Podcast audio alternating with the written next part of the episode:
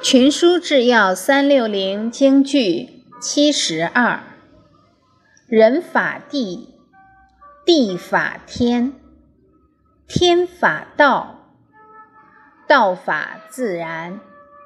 卷三十四，老子。白话解释：人应当效法大地，安静柔和。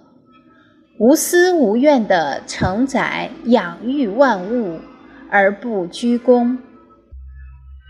大地效法上天，包容万物，普施而不求回报；上天效法道的精神，清净无为，万物自成，道性自然而然。